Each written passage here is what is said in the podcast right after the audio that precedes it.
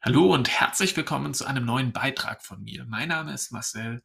Ich bin Gründer der Ärzteschmiede, Zahnarzt und im heutigen Video spreche ich über das Medizinstudium mit Fachabitur.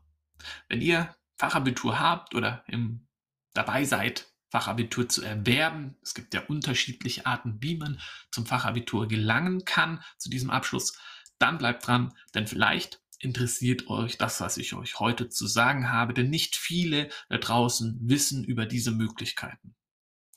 Ich habe ja gerade schon ein bisschen was über mich erzählt. Ähm, ich bin Zahnarzt. Ich habe selbst im Ausland NC-frei, also Abiturnoten unabhängig studiert, in Sofia in der Hauptstadt von Bulgarien. Wenn ihr diesen Podcast jetzt zum ersten Mal hört, nur damit ihr das im Hintergrund habt.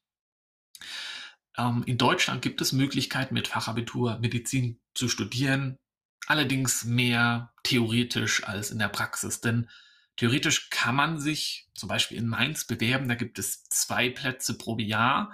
Es ist natürlich extrem wenig, die Bewerberzahl ist extrem hoch und die Chancen sind so etwa wie im Lotto zu gewinnen. Noch dazu ist es so, dass an diesen Unis, wo das möglich ist, dann das meistens auch noch an weitere Bedingungen geknüpft ist, wie zum Beispiel ein Studium auf Probe und so weiter. Also selbst wenn man es schafft und die Chancen sind wirklich extrem niedrig, dann heißt das immer noch nicht, dass man auch im Studium bleibt. Es ist also nicht wirklich eine realistische Möglichkeit, die man in Betracht ziehen sollte, wenn auch gleich ich niemanden abreden möchte, sich zu bewerben und sein Glück zu versuchen, denn außer als etwas Zeit kann man ja nicht viel verlieren. Eine bessere Möglichkeit ist es, im Ausland zu studieren. So wie ich das gemacht habe, NC-frei und Jetzt denken viele von euch natürlich erstmal, gut, das ist nur reichen Ärztekindern äh, möglich. Und ähm, ja, man braucht da super viel Geld. Man sieht da im Internet, wenn man ein bisschen googelt, die hohen Studiengebühren. Und da kann ich euch gleich beruhigen. Es gibt wirklich günstige Universitäten. Die Lebensunterhaltungskosten sind in diesen Ländern, in den osteuropäischen Ländern meistens halb so hoch. Qualität der Bildung ist wirklich sehr hoch. Ähm, und ähm, das Studium ist genau das gleiche wie in Deutschland. Das Studium ist auf Englisch in den meisten Universitäten und ähm, an denen, an denen man Fachabitur äh, mit Fachabitur studieren kann. Ich gehe gleich auf die näheren Universitäten ein und vor allem es gibt eben für jeden Finanzierungsmöglichkeiten für diese Studiengebühren und die Lebensunterhaltungskosten und teilweise an manchen Unis ist das Studium gar nicht teurer als in Deutschland, wenn man die Lebensunterhaltungskosten und ähm, die, äh, die Studiengebühren zusammenrechnet. Und da merke ich immer wieder, dass meine Fachabiturienten hier viel geschickter sind, weil die einfach oft schon Lebenserfahrung haben, oft schon gearbeitet haben, vielleicht auch schon eine Ausbildung gemacht haben und ähm, immer gleich auch äh, sich das ganze Bild anschauen, was auch die Lebensunterhaltungskosten angeht, wohingegen Abiturienten oder Studenten, die vielleicht was anderes davor studiert haben, gar nicht so richtig sich bewusst sind, dass ein Studium in Deutschland ja doch auch etwas kostet. Ja, also an vielen Unistädten sind die Mietpreise so in die Decke gegangen, durch die Decke gegangen. Äh, und damit meine ich jetzt nicht Hamburg, Berlin und München, sondern wirklich auch kleinere Städte wie Freiburg, Tübingen, Greifswald und Marburg oder Göttingen. Und ähm, dass man da schon auch mit 1000 Euro pro Monat teilweise rechnen muss. Und ähm, genau, also das nur einfach mal so ein bisschen vorweg jetzt auf die verschiedenen Möglichkeiten in der EU. Da muss ich ein bisschen ausholen. Also innerhalb der Europäischen Union ist es im Grunde so, dass du an, also es gibt kein Fachabitur im Ausland. Das ist eine sehr deutsche Sache. Ähm, das heißt, ähm, so gesehen gibt es das im Ausland nicht.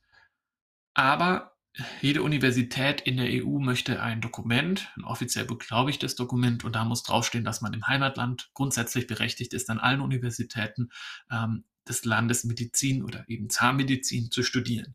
Und ähm, das geht, das geben die deutschen Behörden nur heraus an die, die Menschen mit allgemeiner Hochschulreife, an die Bewerber.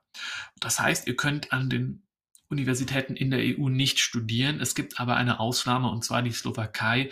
Und da auch nur an zwei Universitäten, San Martin und Bratislava, und dort ist das möglich.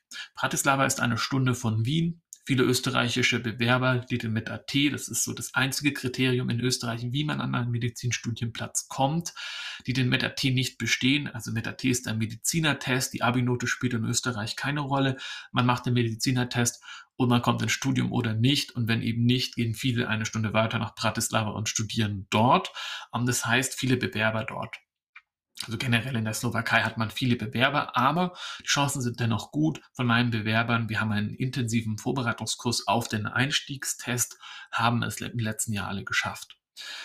Ähm, das ist die eine Möglichkeit innerhalb der EU. Slowakei als Anomalie, sage ich mal. Und dann gibt es noch äh, in Serbien und Mazedonien Möglichkeiten. Das ist einmal Skopje, Mazedonien für Zahnmedizin. Dort haben wir eine Kooperation mit der Uni dort, ähm, sehr gute Erfahrungen gemacht und auch die Studenten von uns dort sind sehr glücklich.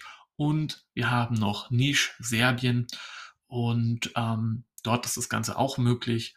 Ähm, und man kann dort eben auch Medizin studieren und dort haben wir auch glückliche Studenten. Und das Gute ist, dass das Curriculum, ähm, wer da Interesse hat, ich kann das gerne mal weiterschicken, einfach mich kontaktieren.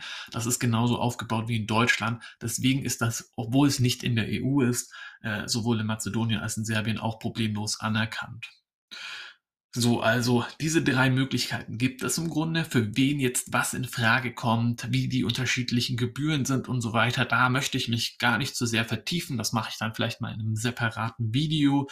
Aber ähm, grundsätzlich ist es so, man kann alles selbst finanzieren. Man braucht die elterliche Unterstützung nicht. Es gibt BAföG, es gibt Ausland-BAföG, es gibt ähm, ähm, Institute wie Chancen-EG, die die kompletten Studiengebühren zahlen. Also Möglichkeiten gibt es genug.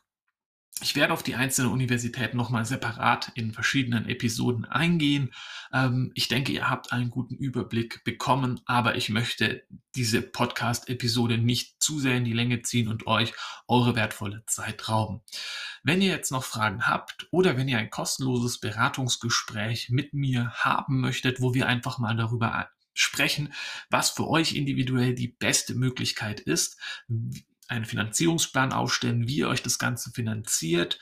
Ähm, dann schreibt mir, ich habe meine Kontaktdaten unter dieser Episode angegeben und ihr könnt mir immer schreiben, ich melde mich immer und dann vereinbaren wir einfach mal einen Termin, lernen uns kennen und ich berate dich einfach mal, hör mir ein bisschen deine Situation an und sage dir dann, was ich denke, was für dich am besten ist, ausgehend von meiner fünfjährigen Erfahrung bei der Hilfe ähm, deutschen Studenten ähm, einen Studienplatz im Ausland zu besorgen. So, und damit verabschiede ich mich nun. Vielen Dank fürs Zuhören und bis zum nächsten Podcast. Dein Marcel.